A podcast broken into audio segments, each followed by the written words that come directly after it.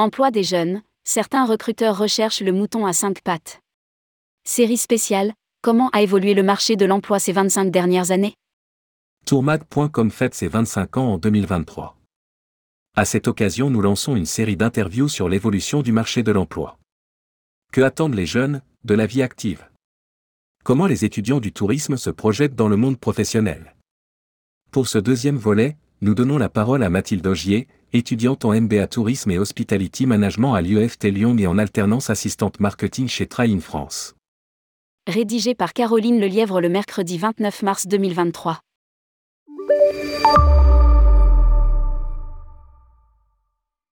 Tourmag.com, peux-tu te présenter? Mathilde Augier, j'ai 24 ans. Je suis un master tourisme à l'UFT à Lyon. Depuis deux ans, je réalise mon parcours en alternance chez Train France. Je suis à la fois chef de produit et assistante marketing au sein de cette agence de voyage spécialisée dans le trail et le running. Mes missions sont diverses. Je touche à tout, analyse de rentabilité, mise à jour du site, création de contenu pour le blog et des newsletters, stratégie communication, conception de séjours ou de nouveaux produits. Il n'y a que sur la relation client que je n'interviens pas. Ma formation me plaît, les cours sont diversifiés, avec à la fois de la communication, des parcours sur le tourisme, du commerce, du droit. Tourmag.com Comment se passe ton alternance? Mathilde Augier, étudier en alternance, avoir un pied dans le monde du travail, est un plus. C'est épanouissant et cela permet de se projeter dans l'avenir. Dans le cadre d'un master, je n'avais plus envie d'être en cours. Ça a été assez simple de trouver une alternance, car j'avais du temps pour faire mes recherches et postuler. J'ai trouvé un employeur en un mois je recherchais une entreprise touristique en lien avec la montagne, car je suis originaire de Savoie. L'entretien avec les dirigeants s'est bien passé, cela a matché tout de suite. Et puis, cette entreprise est à 100% en télétravail. Cette flexibilité m'a plu. Mon rythme est de 3 jours à l'école et 2 jours en entreprise par semaine. Je suis moins confiante au sujet de la rémunération. Tourmag.com Quelle profession souhaites-tu exercer? Mathilde Augier, travailler dans la communication est la suite logique. J'apprécierais également intégrer une agence de développement touristique ou un poste en lien avec de la gestion de projets me plairait également beaucoup. Le tourisme est un vecteur de développement pour les territoires. C'est ce qui m'a poussé à me lancer dans cette voie. Je viens des Alpes du Nord, c'est un bon exemple de développement à travers le tourisme. J'ai envie de reproduire ce schéma dans des zones où il est compliqué d'attirer les gens pour y vivre, y installer leurs entreprises. C'est ce que j'aimerais faire dans ma carrière. Tourmag.com. Es-tu confiante concernant ton insertion dans le monde du travail? Mathilde Augier, oui, car je n'ai pas eu de difficulté à trouver d'entreprise en alternance dans le cadre de mon master. Avec mes études, j'ai une diversité de compétences non négligeables. J'ai déjà commencé à regarder et je vois pas mal d'offres d'emploi qui m'intéressent. Je suis moins confiante au sujet de la rémunération j'ai participé à l'IFT Viva Pro une journée de rencontre avec les professionnels organisés par mon école. Après avoir discuté avec eux, je me rends compte qu'il y a un gros décalage entre ce que nous, étudiants en sortie d'études, souhaitons en termes de rémunération et ce que les entreprises peuvent nous offrir. D'autant plus dans le contexte inflationniste. Cela me fait un peu peur.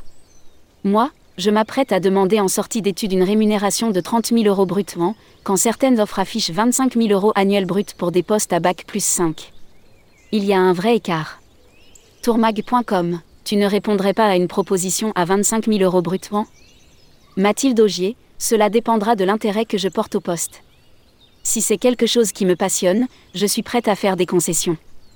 Je peux être plus flexible sur d'autres avantages, tels que le télétravail la RSE ne m'influencera pas dans le processus de décision. Tourmag.com Pourquoi avoir choisi l'industrie du tourisme et s'y projeter malgré les difficultés qu'elle connaît? Mathilde Augier, j'ai vraiment envie de participer au développement des territoires ruraux. Le tourisme est quelque chose que l'on trouve partout. Même pour moi, qui ai envie de travailler en campagne, pour trouver du travail, c'est plus simple. J'ai une véritable attache à la nature, sa découverte j'ai envie de perpétuer cette envie de faire découvrir des territoires qui ont des trésors insoupçonnés. C'est quelque chose qui me donnait envie. J'avais déjà une formation en communication brute. Pendant cette formation, je pensais déjà à rejoindre le tourisme. Lire aussi, démarche RSE, foncer, ce n'est pas si compliqué. Paradoxalement, je ne suis pas entrée dans le tourisme pour voyager, même si j'aime voyager.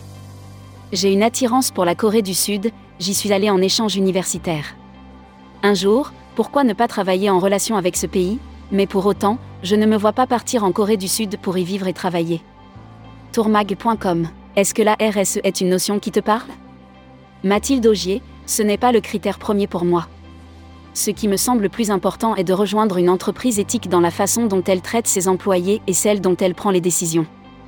Par exemple, l'agence dans laquelle je suis actuellement ne se vante pas d'être écologique, alors qu'elle mène des tas d'actions en faveur de la planète, de la RSE, mais fait le choix de ne pas communiquer le dessus.